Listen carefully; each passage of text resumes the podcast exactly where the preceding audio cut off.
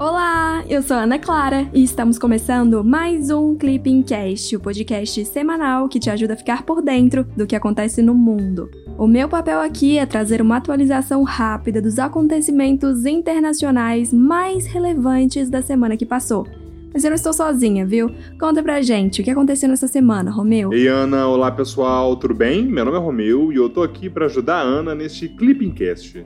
No episódio dessa semana, a gente vai repercutir algumas polêmicas, algumas reuniões e negociações. Na Bolívia, por exemplo, a prisão da ex-presidente deu o que falar, enquanto a reunião do ProSul ofereceu alguns indícios da realidade pós-Covid-19 na América do Sul. Também teve o reforço de alianças norte-americanas no Pacífico, o adiamento das negociações sobre o anexo C do Tratado de Itaipu e também o aumento do arsenal nuclear britânico. Teve mais um punhado de coisas, mas vamos com calma. Juntos, a gente vai cobrir tudo isso. É, a pauta do episódio dessa semana tá cheia, viu? Então vamos direto ao que interessa: o resumão dos dias 15 a 19 de março de 2021. América Latina. No sábado, dia 13, a ex-presidente da Bolívia, Reanine Añez, foi presa. Ela é acusada dos crimes de terrorismo, de sedição e de conspiração para a queda do então presidente boliviano Evo Morales em novembro de 2019. Todo o processo envolvendo Reanine Añez é visto com desconfiança por organismos internacionais como a ONU e por outros países, inclusive o Brasil, que emitiu nota oficial na qual demonstra preocupação com os acontecimentos em curso na Bolívia. O governo brasileiro afirmou esperar que o Estado de Direito seja plenamente respeitado no processo movido contra a ex-presidente e outras autoridades. Pessoal, é bom lembrar que o Brasil foi o primeiro país a reconhecer a então senadora Agnès como presidente da Bolívia, pouco menos de uma hora depois da sessão no Senado em que ela se autoproclamou. Além disso, também é bom ter em mente que o governo brasileiro rejeita inteiramente a tese de que tenha ocorrido um golpe na Bolívia, lá em 2019. De acordo com o Itamaraty, o que aconteceu foi o seguinte: a repulsa popular após a tentativa de estelionato eleitoral, identificada pela missão eleitoral da OEA, levou à deslegitimação de Evo Morales como presidente e ao consequente clamor de amplos setores da sociedade boliviana pela sua renúncia, o que acabou acontecendo. A gente sabe que esse tema pode gerar polêmicas, mas o importante mesmo para fins de CACD é a posição oficial do governo brasileiro. Falando em posição oficial, na terça-feira, dia 16, o presidente Jair Bolsonaro participou da sexta reunião extraordinária de presidentes do ProSul, na ocasião, o presidente ressaltou a ação dos estados soberanos para mitigar os efeitos nocivos da Covid-19 na economia e na sociedade e enfatizou a relevância de órgãos regionais de financiamento, como o Banco Interamericano de Desenvolvimento, BID. Bolsonaro ainda evidenciou os esforços brasileiros para mitigar os impactos econômicos, como a criação do auxílio emergencial. O presidente reforçou que um dos grandes desafios do pós-Covid-19 será aumentar os fluxos de investimentos voltados a financiar o desenvolvimento sustentável na região, sobretudo no setor de infraestrutura e logística. Bolsonaro ainda exaltou a disposição do Brasil em ser um parceiro para os vizinhos no que diz respeito à promoção do desenvolvimento sustentável na região amazônica, sem abrir mão da segurança regional. Para quem não se lembra, ProSul é a sigla do Foro para o Progresso da América do Sul. Mas Ok, beleza, essa é a sigla, mas o que exatamente é o ProSul? Vamos lá então. O ProSul é um mecanismo idealizado como um novo espaço de diálogo regional para o fortalecimento das relações e também da cooperação entre os estados sul-americanos. Quando Brasil, Argentina, Chile, Colômbia, Equador, Guiana, Paraguai e Peru decidiram criar o ProSul, o objetivo desses países era substituir a Unasul por uma nova iniciativa que fosse menos burocrática, mais leve e fundamentada na defesa da democracia, do Estado de Direito e dos direitos humanos. Assim, uma forma de entender melhor o ProSul é ver os temas dos seus grupos de trabalho. São sete ao todo, sobre infraestrutura, energia, saúde, defesa, segurança e combate ao crime, desastres e meio ambiente. Esse último, por exemplo, foi criado no ano passado. O ProSul não cede orçamento ou acordo constitutivo, mas tem uma presidência pro tempore que atualmente está a cargo da Colômbia. Na quarta-feira, dia 17, os governos de Brasil e Paraguai decidiram postergar o início da renegociação do anexo C do Tratado de Itaipu, que vencerá em 2023, e trata da comercialização e dos preços da energia gerada pela usina binacional. Após reunião bilateral entre os chanceleres dos dois países em Brasília, os ministros das Relações Exteriores disseram que pretendem começar as discussões em breve, quando a pandemia de Covid-19 permitir. O anexo C prevê que cada país tem direito a metade da energia gerada pela usina e estabelece o direito de venda do excedente energético a outra parte do acordo, definindo um preço específico. Além de renegociar o preço pago, o Paraguai busca ter o direito de vender esse excedente a outros países. Estados Unidos. Na segunda-feira, dia 15, os secretários de Estado e da Defesa dos Estados Unidos iniciaram uma viagem ao Japão, à Coreia do Sul e à Índia, importantes parceiros geopolíticos na região Ásia-Pacífico.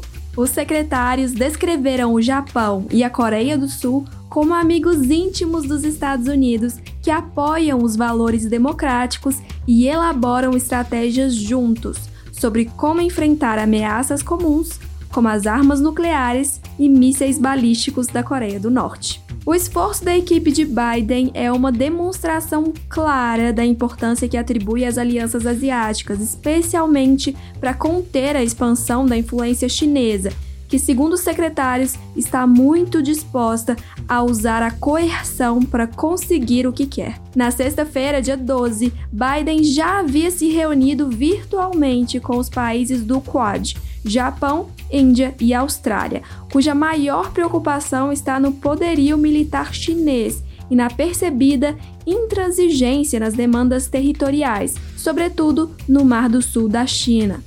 Ana, eu sei que a gente já falou algumas vezes do Mar do Sul da China aqui no podcast, mas eu acho que esse é um tema que nunca é demais repetir porque está na ordem do dia e é super importante. Vamos lá. Primeira coisa é entender o que é o Mar do Sul da China. E é uma região que é uma possível reserva de hidrocarbonetos e também uma rota estratégica do comércio mundial marítimo. E é por causa disso por essas reservas de petróleo, de gás natural, essa rota logística, que o Mar do Sul da China é um palco de relevantes disputas geopolíticas. A China alega que os pescadores chineses sempre exploraram uma área dentro do que eles chamam ser a linha dos nove traços, de modo que o país teria direitos históricos de exploração econômica exclusiva na área dentro dessa linha. O problema é que, além de incluir águas internacionais, a linha dos nove traços também inclui a zona econômica exclusiva de vários estados, como Filipinas, Brunei e Vietnã. Então, para tentar garantir o controle dessa região, o que Pequim vem fazendo é construir ilhas artificiais em rochedos para estabelecer postos militares de controle mesmo. E, em decorrência disso, as Filipinas acionaram a jurisdição de um dos tribunais arbitrais da Convenção de Montego Bay, que é a Constituição do Mar, a Carta do Mar, né? questionando a validade dessa linha dos nove traços, que só os chineses reconhecem. E em 2016, esse tribunal arbitral concedeu uma decisão favorável às Filipinas, decidindo então que a China não teria esses direitos históricos da exploração exclusiva.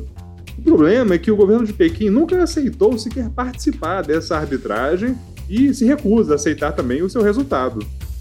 Anotaram tudo? Se não, pausem o episódio e escutem com calma de novo. Esse tema é quentíssimo e com certeza pode ser cobrado no CACD, viu? Inclusive, se você estuda para o concurso de diplomata e curtiu essa explicação, vale dar uma conferida no site do Clipping. Acesse clippingcacd.com.br para ter acesso à plataforma mais completa para quem quer ser diplomata, estudando com autonomia e gastando muito pouco. União Europeia na segunda-feira, dia 15, a Comissão Europeia deu início a um novo procedimento de infração, primeira etapa de um litígio contra o Reino Unido por violação do acordo do Brexit e do protocolo da Irlanda do Norte. O governo do Reino Unido é acusado de prorrogar unilateralmente o período estabelecido no acordo para a entrada de produtos advindos do Reino Unido na Irlanda do Norte, sem controle aduaneiro. O governo britânico terá um mês para responder à notificação.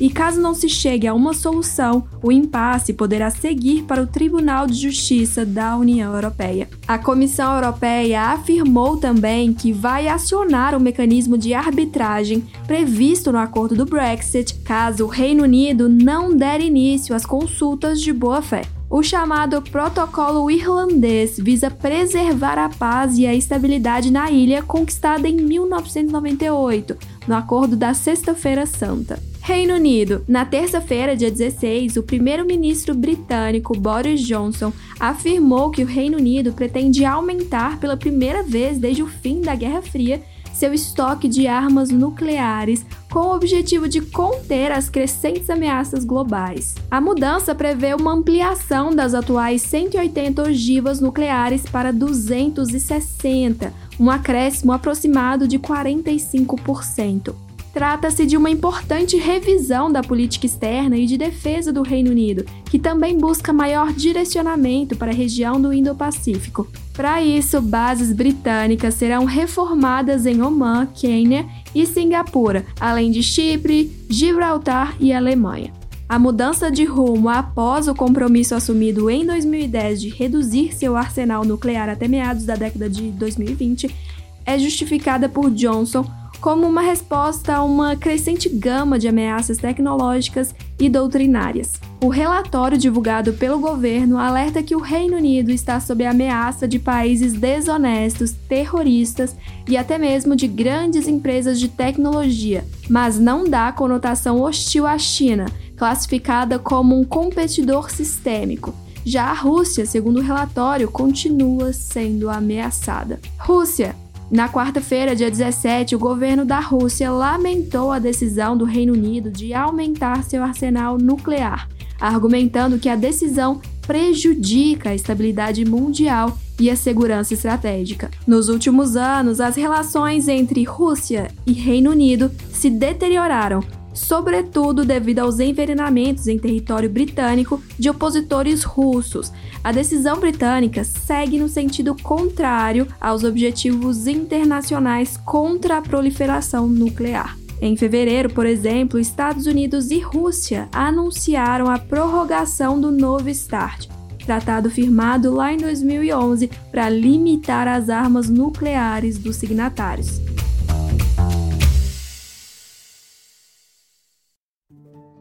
É isso, pessoal. Chegamos ao fim de mais um Clipping Cast, com o resumão da semana dos dias 15 a 19 de março de 2021. Vocês gostaram? Tem alguma crítica?